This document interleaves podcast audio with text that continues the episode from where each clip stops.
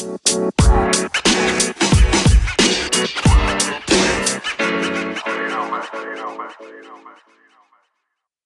und herzlich willkommen im Finanzgarten. Mein Name ist Daniel und gemeinsam gehen wir heute wieder die Krypto-News der Woche durch. Beginnen tun wir heute mit einer Meldung des Grafikkartenherstellers Nvidia.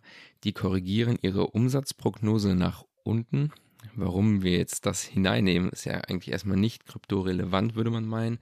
Doch das hat damit zu tun, dass das Geschäft mit den Mining-Prozessoren am Schwächeln ist und somit wird auch für das zweite Quartal ein negativer Trend ausgegeben im Vertrieb von den Mining-Prozessoren, die du zum Beispiel benötigst bei im Krypto-Mining, wie zum Beispiel bei Ethereum, wo du halt Proof-of-Work-Coins hast, die du mit Grafikkarten meinen kannst. Da hat Nvidia viel Geld mit verdient, insbesondere im Crypto-Run 2017 und haben somit quasi eine komplett neue Geschäftssparte für sich entdeckt, die aus dem Bedarf heraus entstanden ist, haben dann wahrscheinlich auch ein bisschen überkompensiert und die Nachfrage an den Mining-Geräten aus dem Hause Nvidia scheinen wohl erstmal abzunehmen.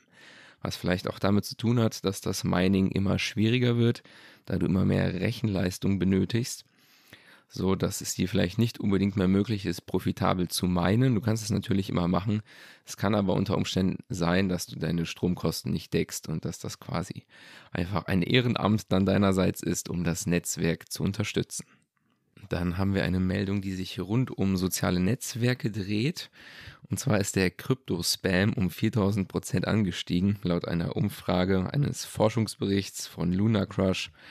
Und dort geht es quasi darum, du musst bedenken, wenn du dich jetzt irgendwo auf sozialen Medien bewegst, zum Beispiel auf Twitter, dass dir da immer wieder irgendwelche Leute probieren, irgendwelche Coins zu pushen oder irgendwelche Projekte. Oft sind es auch mal Betrügereien.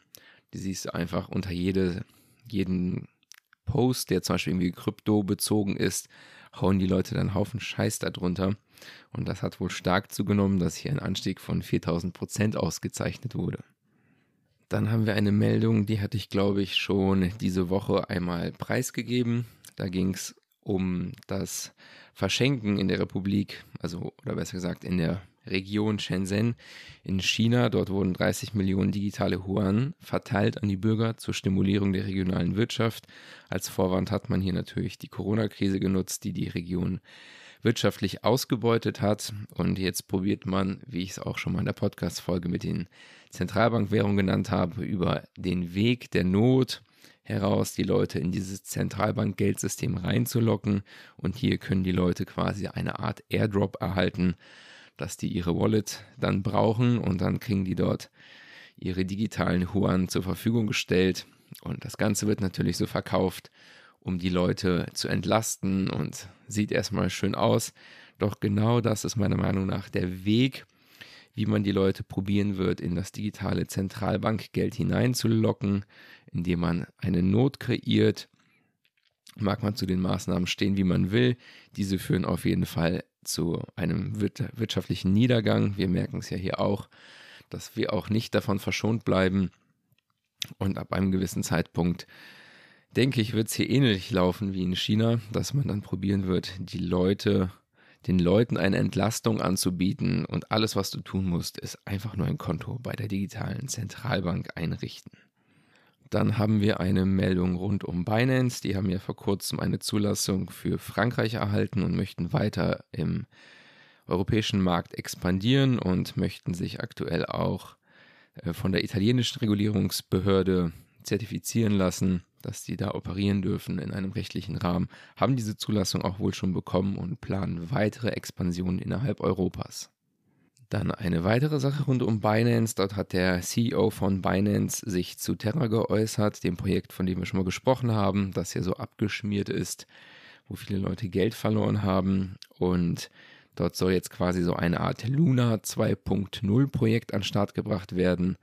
Doch der Gründer von Binance sieht das Ganze eher skeptisch und dieses Projekt sollte auf jeden Fall genauer unter die Lupe genommen werden. Ja, denke ich mir auch, dass das Vertrauen so verspielt wurde in dieserlei Hinsicht, dass ein Neustart dieses Projektes wahrscheinlich nicht viel bringen würde. Dann eine Meldung von der gehypten Blockchain Solana, die immer wieder in aller Munde ist, weil sie halt so effizient arbeitet und recht schnell ist, das ist ja auch keine Frage. Doch dort gibt es einige Probleme, die immer wieder auftreten.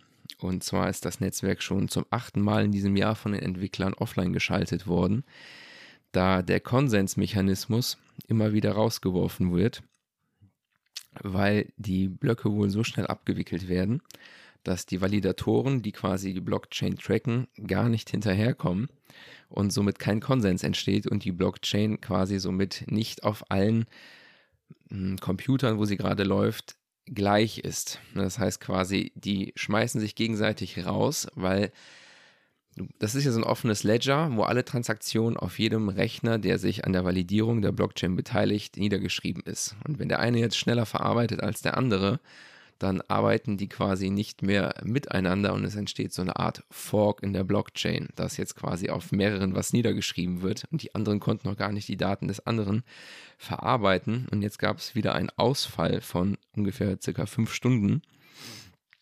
Dann wurden die Validatoren wieder neu ans Netz gebracht. In der Zwischenzeit ist auch der Preis von Solana an, an einigen Börsen um 23 Prozent gefallen. Ich finde persönlich, also ich bin nicht in Solana investiert, interessiert mich tatsächlich auch nicht, weil Solana mir zu zentralisiert ist, weil es dort halt diese Solana Foundation gibt, also wirklich Ortschaften, wo man hingehen kann. Und so ein Fall, dass zum achten Mal die Blockchain pausiert wurde, ist mir zum Beispiel bei Kryptowährungen wie Bitcoin oder Bitcoin Cash nicht bekannt. Die Blockchain läuft seit Jahren sauber durch. Hier haben wir natürlich auch den Unterschied, dass wir hier reine Proof of Work Chains haben, wo halt wirklich Hardware benötigt wird, um diesen Konsens zu kreieren, anstatt irgendwelcher Proof-of-Stake-Modelle. Und ja, da sieht man halt einfach wirklich, dass das Proof-of-Work-Modell das sicherste Modell zurzeit ist, dass wir so ein Szenario bei Proof-of-Work-Coins nicht gehabt haben. Ich spreche jetzt von Bitcoin oder auch Bitcoin Cash. Das, ja, sehe ich nicht die Notwendigkeit für Solana meiner Meinung nach, aber jeder kann mit seinem Geld tun, was er möchte. Dann kommen wir zu unserer letzten Meldung für heute. Hier geht es um Südkorea. Und zwar hat Südkorea als eines der ersten Länder jetzt stark in das Metaverse investiert.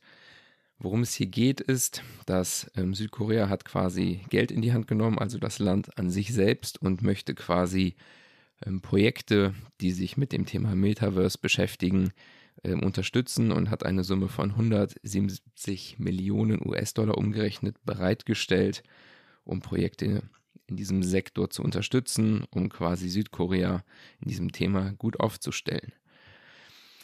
Ja, das soll es gewesen sein für heute. Ich bedanke mich wie immer für deine Aufmerksamkeit. Würde mich freuen, wenn du den Podcast teilen würdest, mir eine Bewertung da lässt. Dafür wäre ich dir sehr dankbar. Mir gerne auch bei Twitter oder Telegram folgst. Dann wünsche ich dir noch einen schönen Sonntag oder wann immer du das auch gerade am Hören bist. Bis dahin und ciao.